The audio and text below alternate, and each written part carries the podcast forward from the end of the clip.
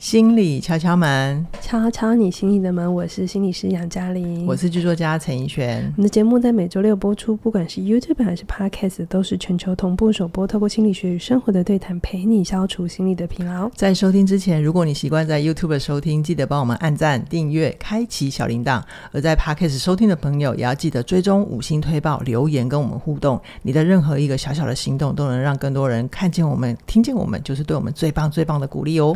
Hello，还有现再来 宣传一次，就是我们的 App 起点的 App 已经出来了哦。你可以 iOS 就是到 App Store，那那个 Android 系统就是到 Google Play 搜寻起点文化启动的起。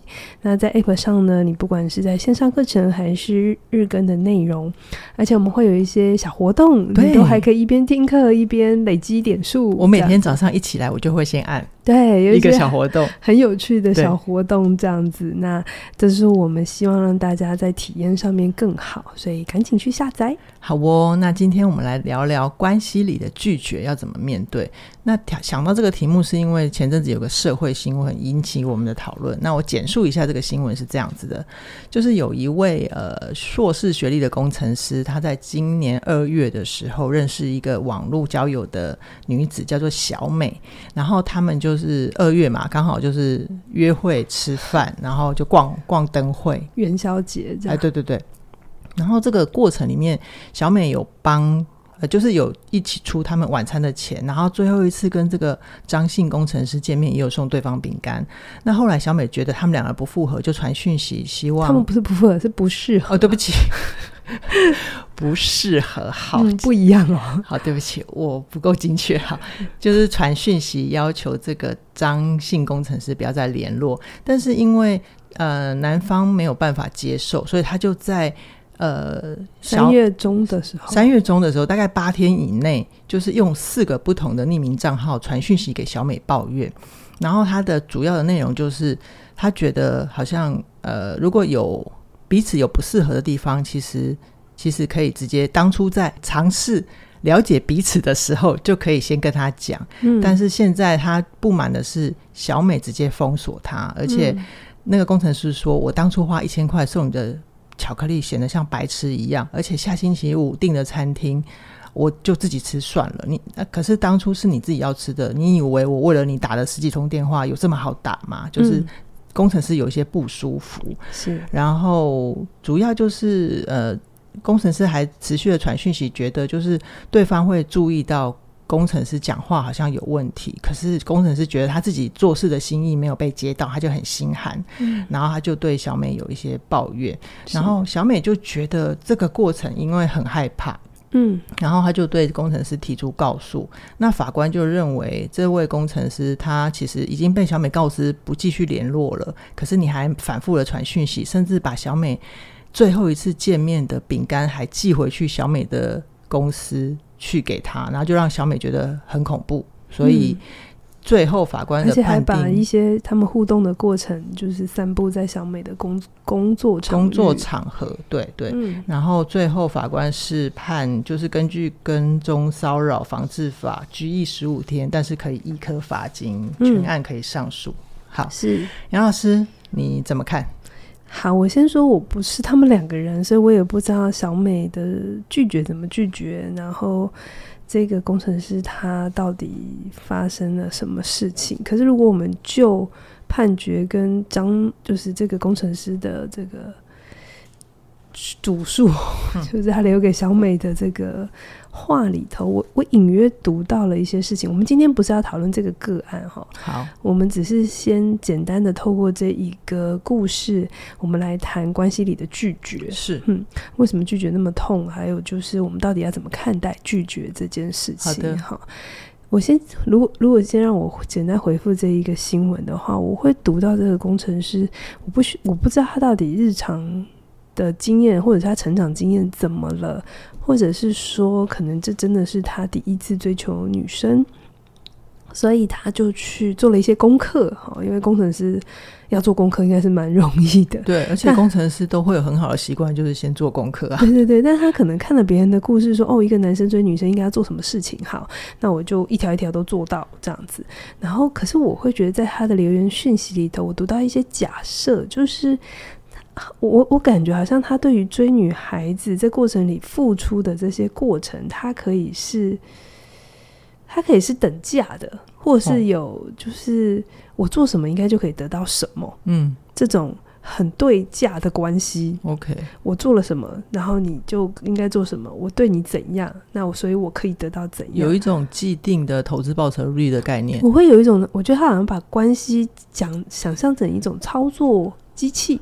哦，我投十块应该就可以掉下一瓶饮料。哦，但没想到这位这位的经验好像是玩了夹娃娃机。然后他可能花了一些时间成本、精力成本，但是没有娃娃掉下来，然后就想说啊，为什么？而且怀疑那个台主还把娃娃那个夹娃娃机弄松，对，是不是有人在弄我这样子？对，嗯，所以我会觉得有点可惜的地方是，特别它里面有一句话，就是说，如果我我有问题，你应该直接告诉我。然后我就可以改善。嗯嗯，我觉得这里面有一种，这不是错，但是我觉得他好像把公领域的互动方法带带到私领域里头。哦，比如说我去工作好了，就是那你付我薪水，那如果我没有做好，那你来告诉我，我们就来调整。就是他会觉得别人有这样的义务，告诉他该怎么做，嗯，或者是什么叫好，或什么叫不好。嗯，嗯，可是。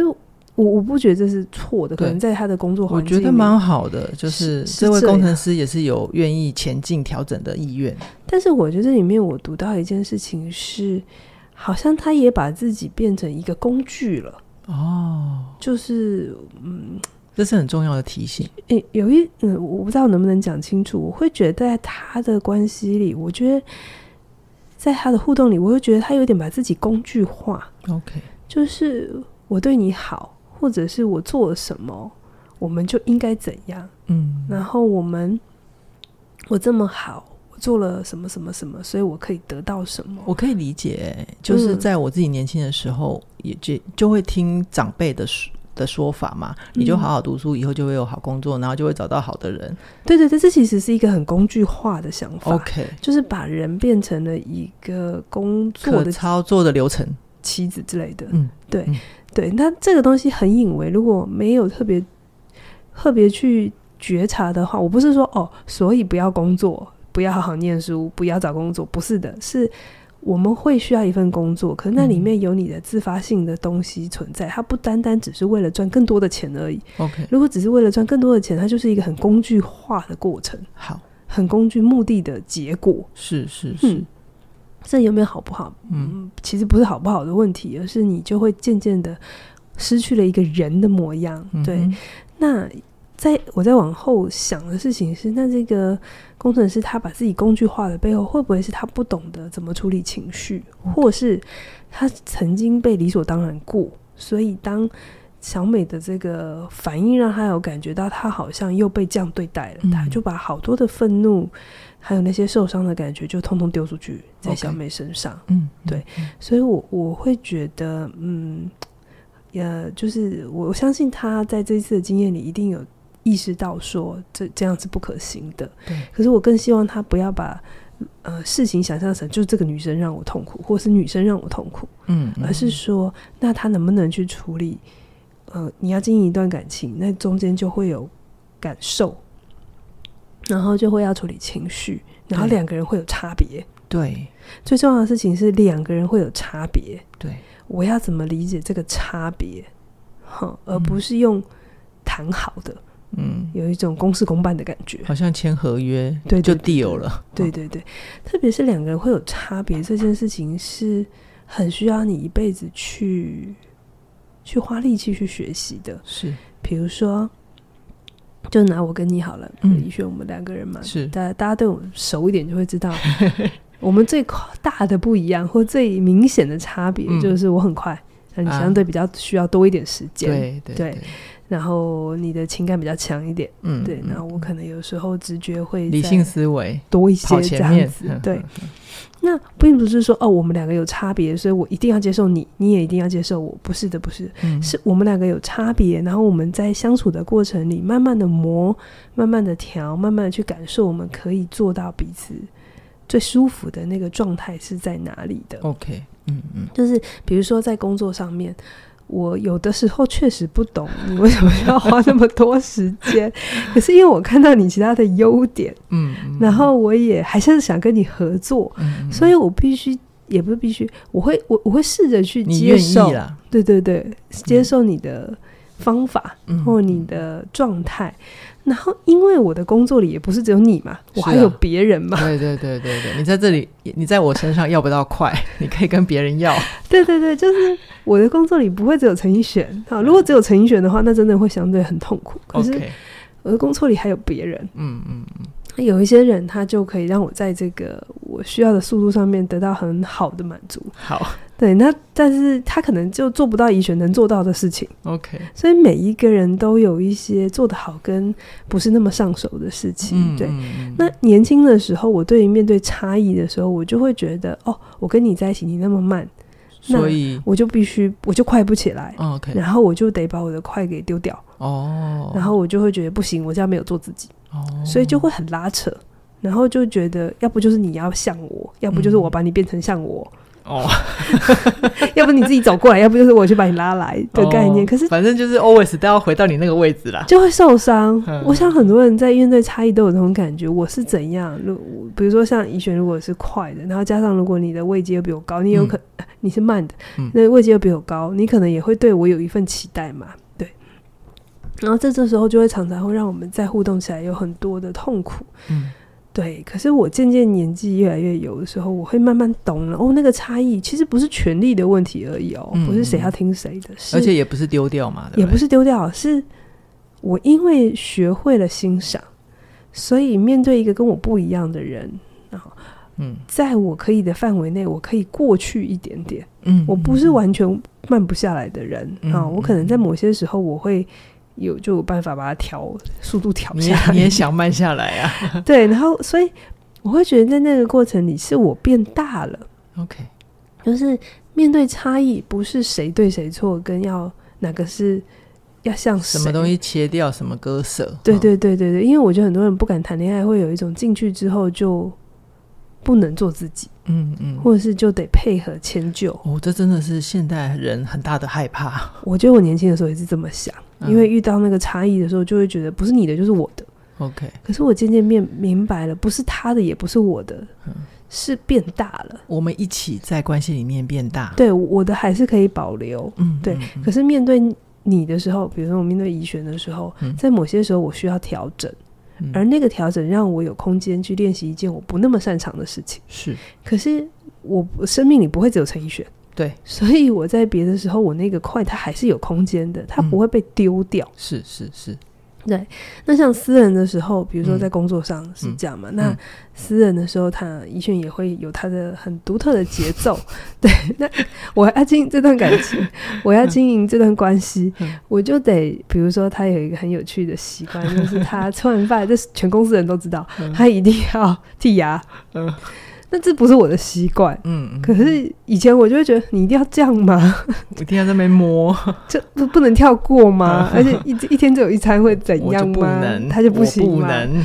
对，然后我就明白，哦，这对他很重要。然后我们就会开始练习一件事情，就假设我跟他出去吃饭，嗯，我吃完饭的时候，我就会帮他找厕所，嗯，我就会说，哎。你等下可以去那里，那厕所在那里。然后我就得到一件事情，就是我吃完饭不会马上离开，嗯，因为我就会坐在那边，可能呃看看其他桌的，因为我要等陈奕迅，我要看看他，然后我可能就可以有意识的慢一点，然后吃完饭就会消化一下，然后再走这样子。那我都会觉得，以前我会觉得我被限制，嗯，但我现在发现的其实是，哦，原来原来是。生活可以不一样，或是那个差异是你的很真实，我的也很真实。然后我的我的快也不一定要丢掉，你的慢也没有一定要丢掉，是我们两个都愿意移动一些，对，移动一些状况，是移动一些习惯，对，然后来让彼此再大一点。对啊，对啊，你要不要补充一些你你你也迁就我快的部分？不然大家又说我在虐待你啊，我没有好好对你啊。我就觉得，因为可能是因为我编剧出身吧，我本来就是喜欢观察社会嘛。大家都知道我有很多民间观察，所以我其实对于你的有时候的爆炸啊、反应啊，我就都只是当做在看 Discovery 频道，可以吗？我就看哦，有人会这样哦。哦，原来这样，我会你你会这样哦，嗯，对，然后就是说回到当下，看我能怎么处理就怎么处理。又黑我又说我爆炸，哦，对不起，嗯，对不起。好，那刚刚嘉嘉玲讲了一个很重要的重点，就是呃，其实我们跟面对差异的时候，要记得先重新的告诉自己，不是你要委屈或者是割掉自己，而是你会因为认识了对方，把自己扩大了。嗯，那现在关键就来了哦。杨老师啊，为什么在关系里面的拒绝会让人这么痛啊？嗯，好，我在好好说再见那门课程里，我就有说会最让人理智线断掉的事情，就叫做拒绝。那拒绝有大的跟小的，轻点就是我们日常生活里，我们期待我们的家人朋友为我们做一些事情啊，帮我们修灯泡啊，带我们去逛街啊，可是他就拒绝你嘛。我说我不要，嗯、或者是我现在不想，这都是一种拒绝。嗯，你那个时候就会有一种美送嘛，对啊，因为你的期待没有被完成。对，为什么不跟我去？对，那重一点的话呢，就是可能你很喜欢他，但他不喜欢你，嗯，或者是你本来相爱，但是他现在不爱你了，嗯，然后他就拒绝。跟你在一起就关系断掉，我们那就是一个很大的拒绝嘛，是对不对？是。那我们在面对这种断裂的时候，我们第一时间很容易想到的事情是，是我不好，所以他才要他才要离开，或他才要割裂，哦、他他才会要切断我。嗯嗯嗯嗯。那如果我够好，那他就会马上做好。嗯嗯，嗯。我我们其实有的时候会有这种还蛮直觉式的反应。就是我们面对拒绝的时候，第一时间其实很容易会觉得自己哪里没做好，或者是自己不够好，甚至有时候你知道你是气你伴侣的，然后你你的想法会是，你可能会说没有，那是他的问题，这不是我问题，你可能这样想，可是你也有可能去想，那是不是我不够好，所以我没有找到一个更好的伴侣？哦，那个伴侣可以让我。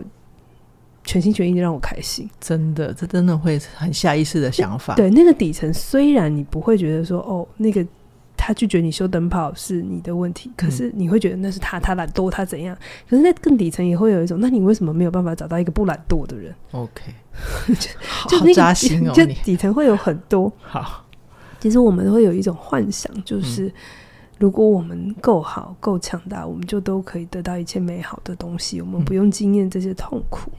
可是这其实是幻想啊。OK，那通常我们会在痛，就是被被拒绝的时候很疼痛的时候，是因为很多时候我们自己或者我们在被拒绝的时候，我们都只有得到一个结果，就是不要。嗯，嗯，可是很少去告诉你原因，整个过程里是什么。OK，然后。没有办法好好的去说明白自己在想什么，那个拒绝是什么，嗯、所以就会变成双方都很容易卡在那个情绪里。哦、这边有没有什么例子可以跟大家分享？好，比比如说，呃，讲我随便随便讲一个案例，好，就是如果你知道你有一个朋友，嗯，然后他刚好失恋了，嗯嗯，然后他想要找房子搬，嗯，就是他想要搬出来，是，然后可是他又。就是很想要找一个很安静的地方，对，这样子。然后，但他钱又有限，哦、好，那刚好你家就是顶楼，可能就有一个空房啊，嗯、或者是你就有都没有人用，没有人用，反正你就降价，想说是朋友，嗯嗯。然后他就你就告诉他，哎、欸，那你要不要？好，结果他来了之后呢，就跟你说，嗯，他不想租，他不要。哦、OK。然后他就他没有告诉你为什么，你这时候会有什么反应？我就觉得莫名其妙啊！不是你的需要，我帮你想方案了耶，嗯、而且你还就直接这样子据点我，嗯，然后也不跟我讲原因，是就很伤人啊。对啊，你就会生气，对不对？对对，然后你就会想说，那你是现在在嫌弃我房子不好吗？对，会会不会会，会有这种感觉？有有对不对？好，如果你把他的拒绝，你就直接就觉得哦，那他是在嫌弃你。嗯，不够好。哎、欸，你连降价给他，有种热脸贴冷屁股。我觉得自己很 cheap，哎、欸，就是很廉价。对对，嗯、那这个时候你就会很痛苦。嗯，因为你把他的拒绝当成是对你，或者是对于你提供的方案的拒，就是都都完全否定，否定，或者是对于你就是这个人的否定。嗯嗯嗯嗯。可是如果你有机会，嗯，你再多问两句，嗯，比如说。就是哎，那你为什么没有选择要租？你不是很急着要搬出来？是是是。那如果这个时候对方可能会回答，可能不一定会回答，嗯、但是你有没有做这件事，其实是重要的。重要的，他可能会说：“哦，要爬那么多楼很累耶，哦，或者是 啊，我想到要搬家很累耶。哦、那这个时候你就明白了，卡住他的不一定是你的房子，嗯、是。好，或者是你的选项，嗯嗯、而是他很有可能是被他自己卡住了，是他可能真的还没准备好。对，那这个时候你就明白了，哦，他的拒绝是他自己的原因，嗯、不一定是你的关系。嗯嗯，嗯，你就不会把他的拒绝当成是你对你这个人的拒绝，你反而会把这个人看清楚，你就明白哦，这个人真的是很爱抱怨，嗯，很爱碎碎念，对，但是讲一堆，但做没有，做没有半半撇这样子，就是就是他他自己还没有看清楚自己啦。对，嗯嗯，那这明白你就懂哦。那以后他如果要跟你讲什么，他要干嘛，你就听听就好，不用不用那么放在心上。对啦，这时候就是看交情，看你要讲到哪里啦。对、哦，去调整，对不对？而且就算交情好，他一次、两次、三次，你久了，你跟他交情也不会好。没错，没错。好好，所以我觉得那个东西就是都是一个来回的过程。OK，OK，、okay, okay, 嗯、所以这是我们会痛的原因，通常是因为不知道不知道理由是什么嘛。哈，是。那假如杨老师，假如我是被拒绝的一方啊，我还想努力，我可以怎么做？好，我先讲哈，嗯、你一定要有个。前提知道，就是你没有办法做任何事情让拒绝不会发生。哎，对，这也是幻想，就是不是你够好、够优秀，然后你就都不会被拒绝。嗯嗯，不是的，因为有的时候拒绝是那个人的议题，不是你的议题。真的，真的。对，然后你也不要想象成说，好，那我就把自己弄得很强大，我不要去依靠任何人，我就都不会被拒绝啦，我连提出来都不会，对不对？这样就会变成孤独。对，你人生会变得很无聊。哈。就是我一定要讲，事情没有按照你的想法走、期待走的时候，不一定是你的错。好，可是如果呢，你要觉得在拒绝这个过程你比较舒服，你能做的事情是，呃，这中间你能够去核对一些事实，明白的就是到底是因为什么状况。而没有办法继续，是，是有的时候厘清这个过程就会比较容易放下。OK，当我们不知道的时候，其实真的会很多的脑补。对对对，比如说你是被拒绝的一方，你可以多问什么，就是说，哎，那那是什么让你做这个决定？是是，嗯，我知道很多时候，这时候有些人会留言说，他又不一定要说，或他或他的状态不好，但关键是你有问，总起码有一个。机会可以解答心里面的疑惑，对，不会让太多的情绪一直在脑袋里、心里面搅和。对，因为有些人回答，有些人不能回答，但有些人可以回答呀。是是，所以你有问的话，你就有机会在你的生命里遇过不一样的人，而你在这些不一样的人身上，你就会有感受到不一样的关系。对对，对，但是如果你都不问，因为你害怕问了之后会更尴尬，嗯、真的就永远都不会知道。好好，好，所以比如说我们去面试好了，因为就是。我最近收到蛮多，对，那、嗯、面试的时候，如果你被拒绝，嗯，好，那真的是很难过嘛。我们第一时间一定会觉得，那我是不是学历不够高？哎呀，我哪里不好？不好又来了。这时候你可能你就可以多问一句哈，嗯、就是你问一下面试你的人，或是那个窗口说，哎，有什么是我可以再培养的？我可以再加强的。对，嗯、或者是你谢谢给你给我这个机会，我也希望。呃，透过这个机会让我知道，说我我可以做什么，将来我们有机会合作，嗯、或是是什么让你们做这样的决定，是我可以更了解一下业界在想什么。是是是，就是当如果你用这样的态度的话，正常的。窗口或面试的人正常，至少我、嗯、我一定会好好回答你。真的，我可能会说，嗯，我现在这一份工作呃，我期待的人他可能需要什么什么什么能力，而我现在看你的这一个资历里头，你可能还没有。如果你现在要来做的话，你会很辛苦。是是是。如果你有听到这段话的话，你会明白。对方拒绝你，确实你可能某些资历是不符合的，可是他拒绝你不一定是要伤害你而已，嗯、这里面可能也有保护你的，的。就是因为如果你不合适，他也知道你不具备的时候，他硬要让你进来，你很痛苦，他也很痛苦，欸，真的啊，真的啊，就是会可能会演变成你的社畜人生，就是这样来的。对啊，而且这。这里面不只是恶意哦，嗯、就像小美拒绝这个工程师，嗯、当然被拒绝很痛苦。嗯、可是会不会，嗯、我我先不知道小美是怎样的，那我们先假设她真的想过了，是是是，很不合适。那于是，在感情还没开始之前，就先就先从就是先停下来哦。那是不是比爱的死去活来之后，然后要来分手？然后一一年之后才发现，其实你当初没有喜欢我。嗯嗯嗯，哪一个更伤？就就是对，好像是现在先就先善意的终止会比较好一点。不过杨老师，接下来我要再问一个再更深入跟更难的 问题，就是假设啊，如果我其实就是一个需要拒绝对方的人，然后我真的也很害怕。去伤害到对方，那我可以怎样去帮我自己即将要提出的拒绝做好准备？好，你要有一定的表达能力啦，嗯，你要说清楚自己，这一定要有。好，但还是一样，我要先讲，拒绝本身是一件很难的事，不要期待你拒绝之后对方都不会有任何不舒服，不可能。但关键事情是，如果你要拒绝，要拒绝一个你们之间都共同能接受的状态。哦，你们之间共同都发生过或都知道的状态，意思是他要建立在一些事实上面。对，然后不是评论对错好坏哦.你只是去呈现一些你们都一起经验过的事情。好，比如说，比如说我是老板，我雇了一个员工来，嗯、然后来了之后发现，哎，他不行哎，那如果我我如果要辞退他，我不能说。嗯你就是一个懒惰的人，哦，或者就是你真的是丢三落四，真的太糟了，哦、我不要你，这这就是非常攻击，真的真的，嗯，但如果要拒绝的话，嗯、要是这样讲会比较好，就是哎，我们一起合作这段时间。嗯我们一起一起经验过什么事情？那你也负责了什么？嗯、对。然后在过程里头，你我有注意到你的什么什么什么，而当时你的状态是什么？然后我也看到你遇到了一些什么困难。就先复盘一些事实。嗯嗯嗯。就把你们之间共同发生过的记忆，对，都再爬一次。都认同的事情，嗯，而且都是可以知道，哎、欸，这是这件事情是确实发生的，嗯，然后都说完之后，你再说，哎、欸，那我们评估这里不适合你长期发展，为了、嗯、不耽误你，你还是尽快找一个新领域，嗯，就这些共同事实里头支撑的事情是，你为什么要做这样的决定？而这样的决定不只是为了你，也为了他，是这里面就有善意了，对，对不对？对，好，那私领域里头呢？他说，老师啊，我就。不喜欢他啊，嗯嗯嗯、不喜欢他就没没有那么多，他就是 feel 啊，我就是直觉啊，这这怎么拒绝？就喜不喜欢那一种很个人的状况、欸，哎呀、啊，对对，那一样的啊。如果假设我是乱讲，就是你可能喜欢你的伴侣是比较感性多一点、浪漫多一点的，嗯、那偏偏追求你的人就比较。务实一点，嗯，你千万不要说哦，因为你太木头了，所以我不喜欢你。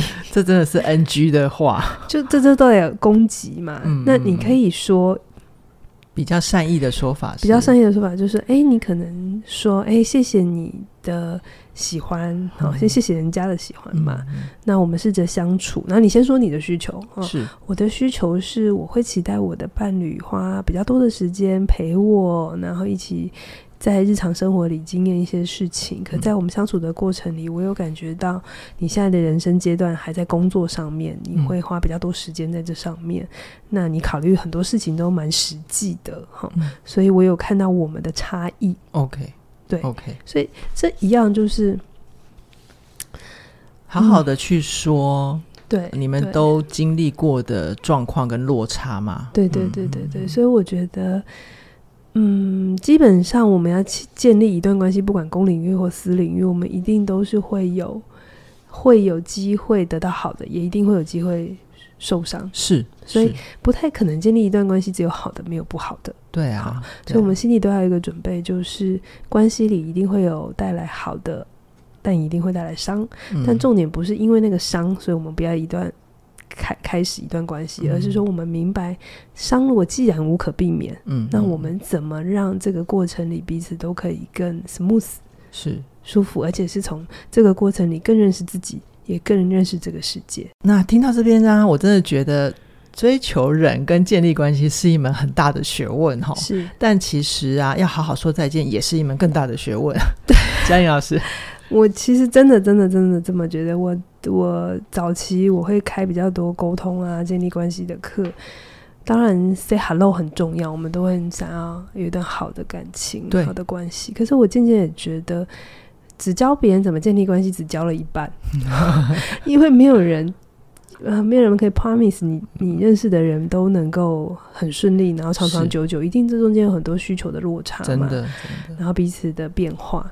所以，如果真的遇到要分开，或者是要停止这段关系，怎么停？我就觉得这其实是更智慧的事情。嗯，而且我也一直常常说，你没办法建立一段关系，顶多就是哦，就是没有办法就没了，就找下一个嘛，就就，就是哦，没有开始。嗯、可是当你的结束结束的不好的时候，哎、哦欸，直接伤害的就是至少两个人呢，是，是至少。还有包含两个人周边的人呢，嗯，而且他还有可能把这一段关系的伤带到下一段，下一段关系。对，okay. 你没有好好的 say hello，顶多就是没有开始。嗯嗯，对对。可是没有没有好好的 say goodbye 的话，有可能至少伤两个，嗯，然后 and 后面更不知道还有多久。所以我觉得就是。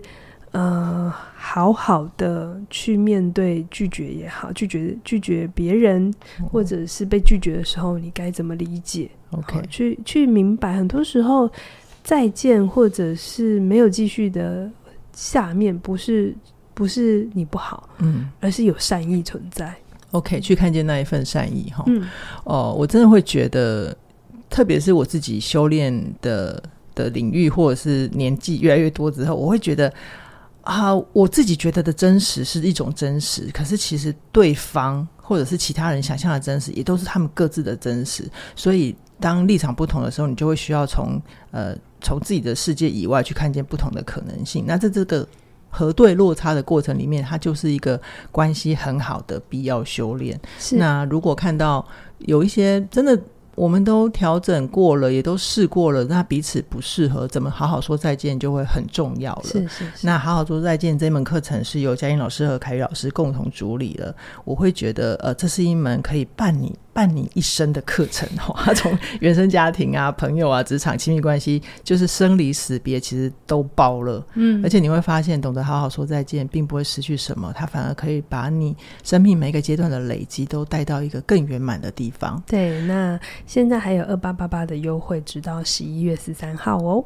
那之后就会调涨啦，所以我很期待大家听到这一段内容的时候，马上加入，跟我们一起迈向下一段的幸福关系。是，今天先跟大家聊到这边，期待下星期空中再会，拜拜。拜拜。